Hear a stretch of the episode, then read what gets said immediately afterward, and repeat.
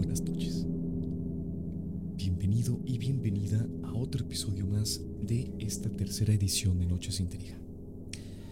En esta ocasión te traemos un tema que ha estado en boca de todos o de una gran mayoría de personas, independientemente si es real o no, es un tema sumamente fascinante del cual pues vale la pena abordar estos lugares pues mucha gente dice haber visitado al momento de que está soñando. Estos lugares que son los backrooms. Y antes que todo, como siempre, pues, ¿cómo estás, Ana?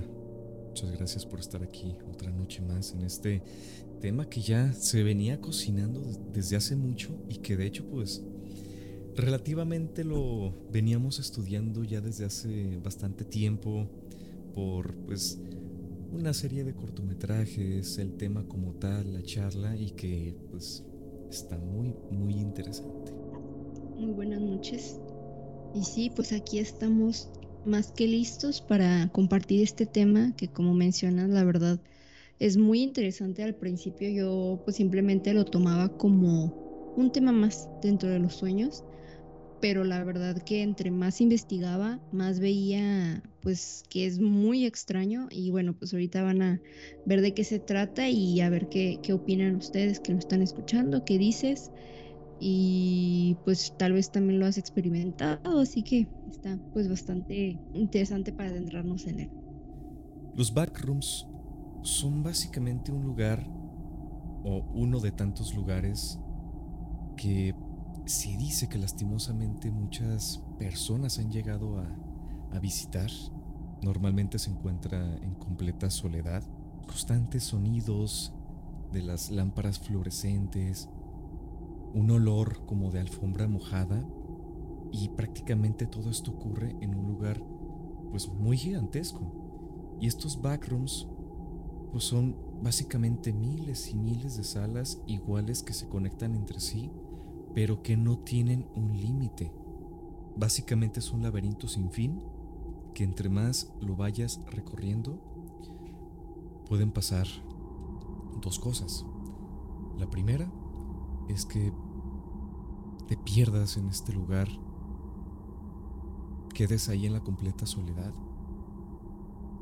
pero con esta sensación de que estás siendo observado y muy probablemente también estás siendo perseguido por unas entidades. Y el segundo caso que también puede llegar a pasar y que sería el peor es que avances en estos lugares, en estos pasillos interminables, pero que en cada uno de estos recorridos te puede terminar llevando a otros lugares, a otros niveles de los backrooms, que en esta ocasión se dividen en tres.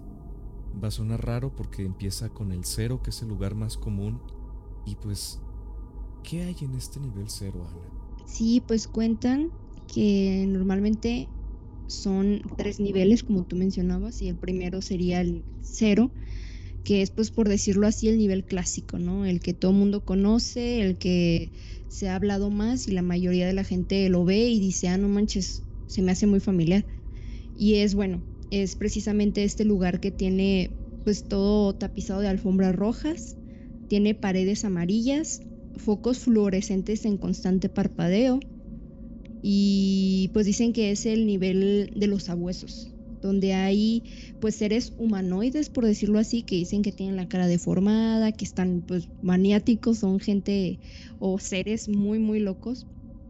Este, y estos pues seres intentan pues como atraparte, no perseguirte, por esa razón son los sabuesos, porque están como en continuo caza de las personas. Algo interesante sobre los backrooms es de que, bueno, precisamente en este nivel cero es como el portal hacia este universo y los demás universos de dentro de este mismo pues pesadilla, sueño o incluso zona, por decirlo así.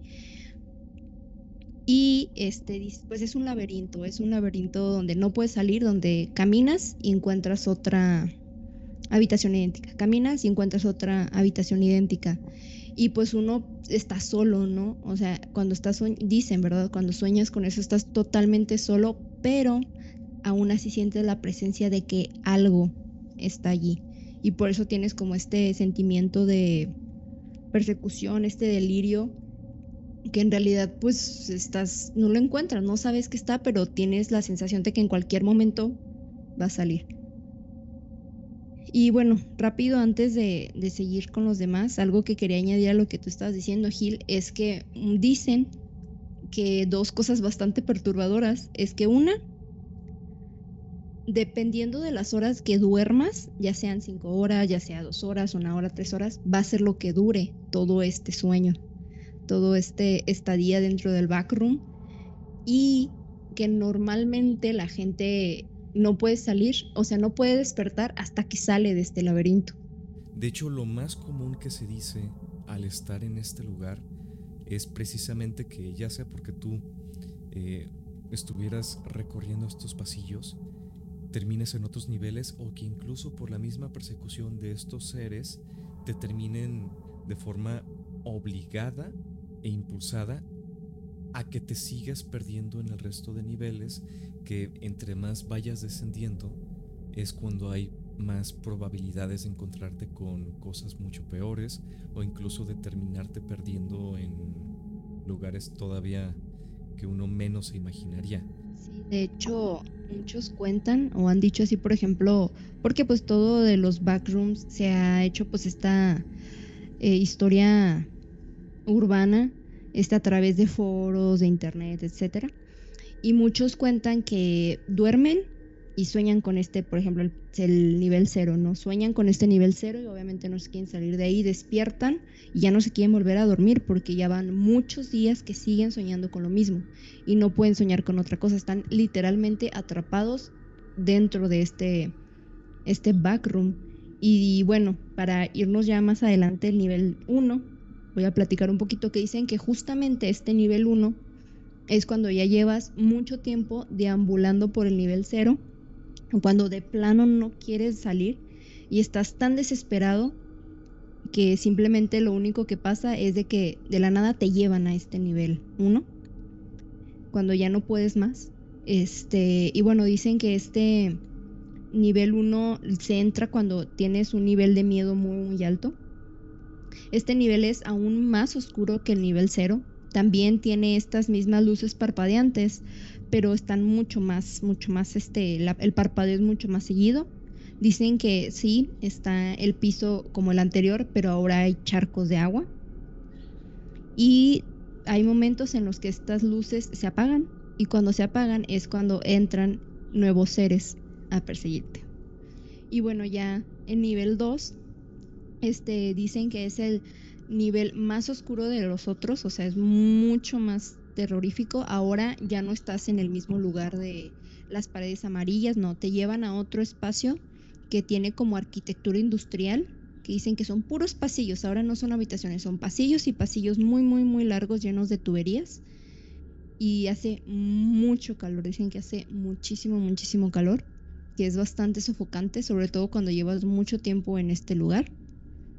Y bueno, también, al igual que a los otros, sientes la constante presión de que alguien te está siguiendo. Estos serían básicamente como estos primeros niveles de los cuales se empezó a indagar o se empezó a explorar en base a lo que han llegado a contar pues las personas y sus experiencias en este mundo de los backrooms.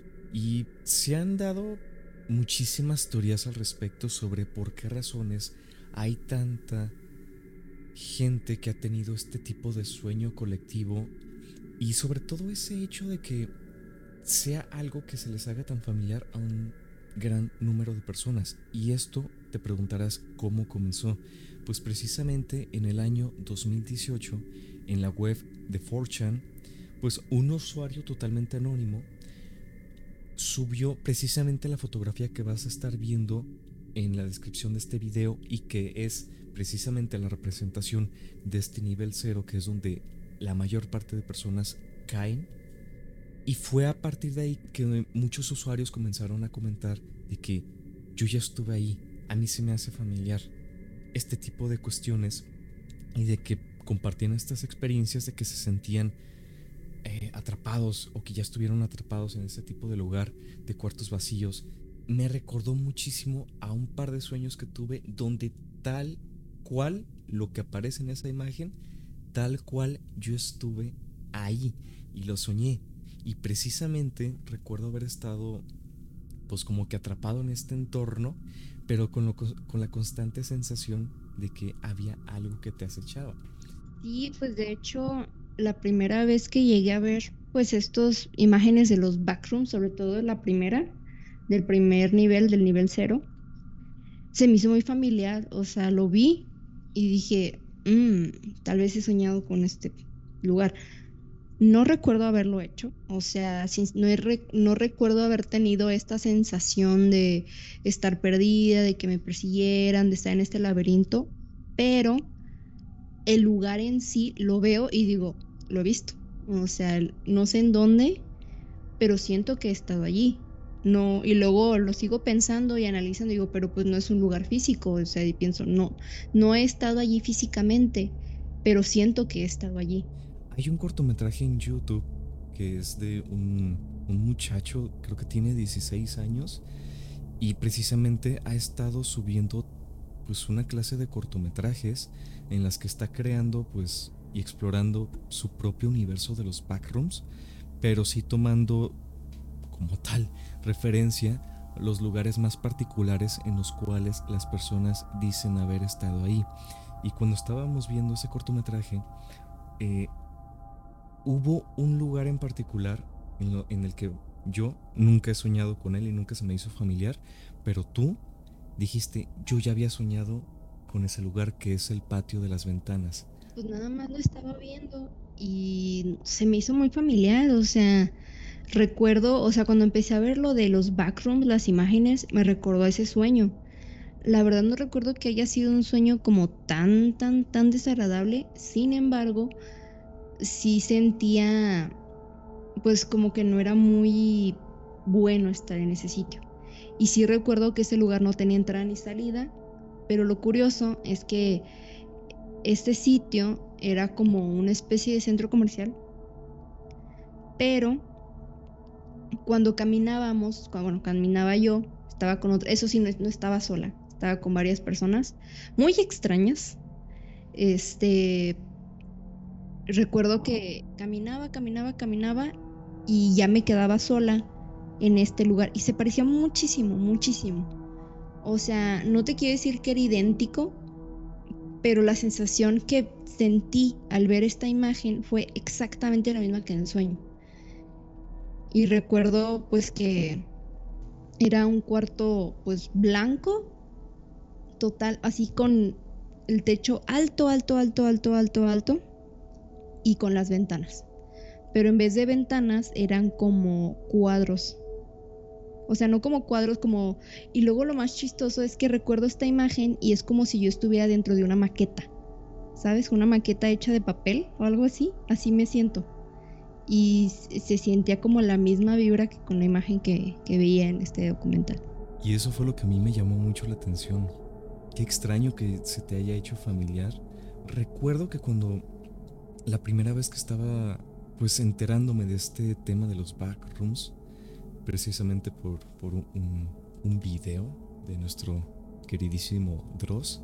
Cuando estaba empezando a hacer toda la descripción, me vino o me desbloqueó un, un, sueño que había tenido que yo ya había pues olvidado de que normalmente cuando empezó a decir es que las personas se dicen estar eh, atrapadas en cuartos bastante oscuros y sentirse acechados por estas presencias, yo recuerdo un sueño y no sé por qué razones lo asimilé con eso, en el que por alguna razón sentía que estaba siendo perseguido por algo. Estaba precisamente en un centro comercial abandonado, casi pues un tanto rústico y sin nada de luces. Y me acuerdo que por alguna razón entre esta entre este recorrido o intento de ocultarme por la presencia que sentía en ese sueño, pues me acuerdo que me iba como una especie de piscina de, pelotas, que ese también es otra, otro de los niveles que se dice que eh, normalmente es algo muy recurrente en este tema de los backrooms en los sueños, que es que son las zonas infantiles o zonas escolares, que hay muchos, esta clase de juegos, que de resbaladillas, sobre todo el área de pelotas, y yo me acuerdo que me había intentado ocultar y desde ese lugar estaba viendo como que el resto del edificio y había visto como que un, a un ser ahí como que pasando, que ahí dije, voy a aprovechar para entonces intentar escapar o buscar otro lugar para que ya no me persiga. No sé cómo estuvo el asunto, que encontré un elevador y cuando iba descendiendo el ambiente se estaba haciendo mucho peor y se estaba haciendo mucho más oscuro. Salgo de ese elevador y oh sorpresa, estaba en un estacionamiento con las luces parpadeantes, pero la imagen de todo este lugar era como algo sucio, como si estuvieras eh, viendo una imagen que le hubieran echado mugre, que le hubieran echado así colores cafezosos, eh, como que con mucho polvo, lo que tú quieras, pero sabía que del otro lado había otras cosas que estaban ahí como que esperándome y en ese momento, cuando estaba muy desesperado, fue cuando ya pude despertar. Y de hecho, hay personas que incluso dicen que no solamente se puede acceder a este tema de los backrooms por los sueños, sino que dentro de estas teorías ahondadas a las fallas de la realidad a que vivimos en esta teoría de la simulación, es que supuestamente una persona puede acceder a, los backrooms con una anomalía en la materia o que se encuentre corrupta.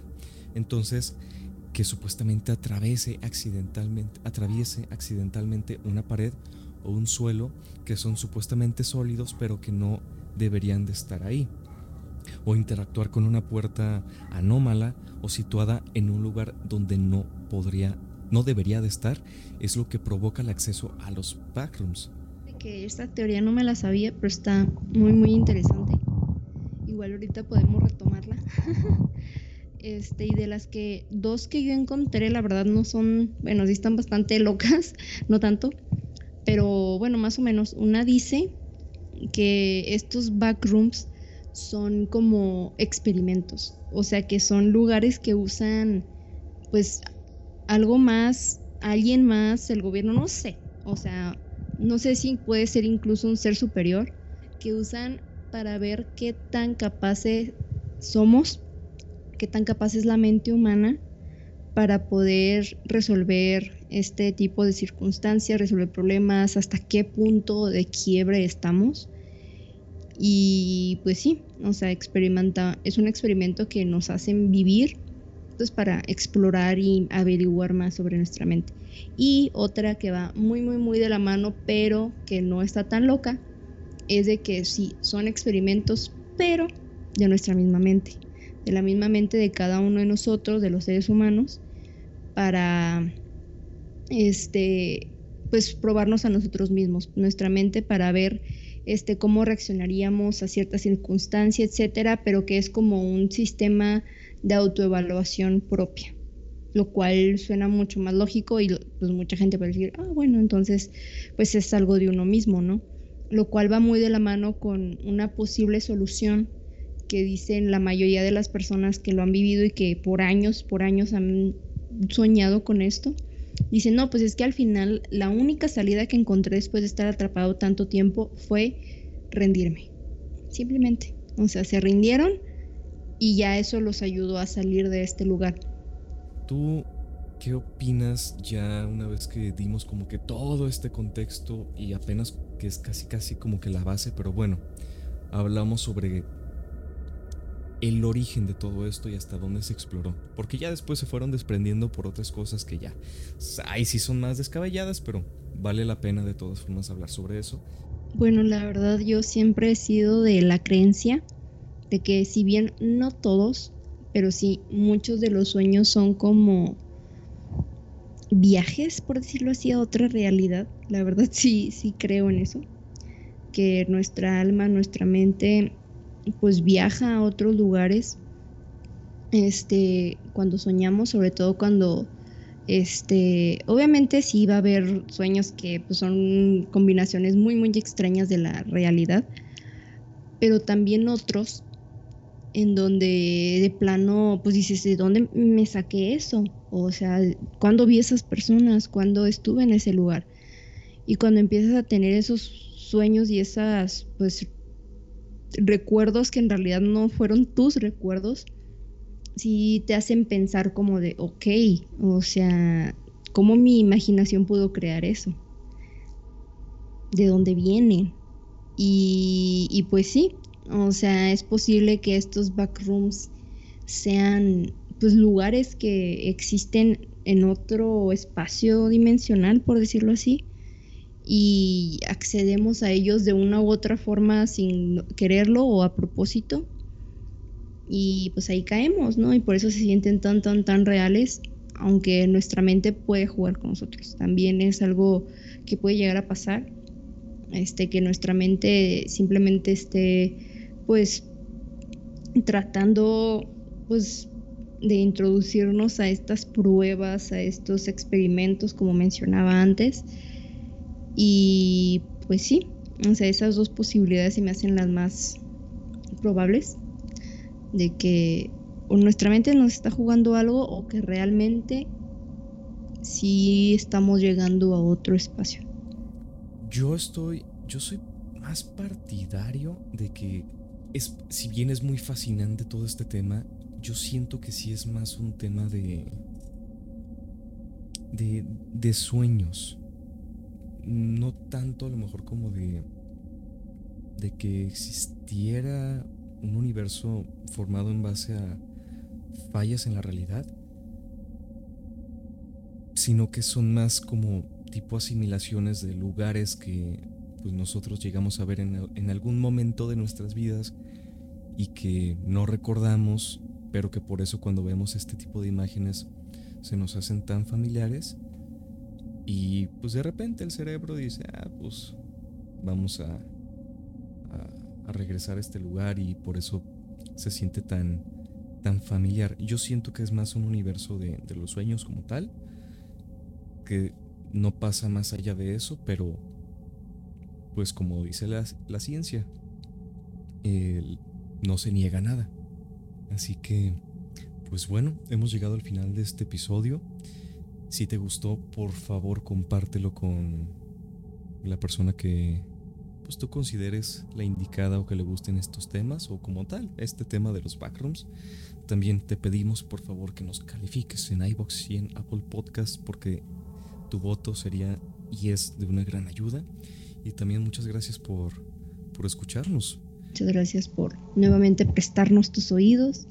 Espero que realmente hayas pues, descubierto algo, te haya llamado la atención algo diferente, algo nuevo. Y si no, pues sigue investigando y pues sabes que aquí vamos a estar con más episodios igual o más interesantes.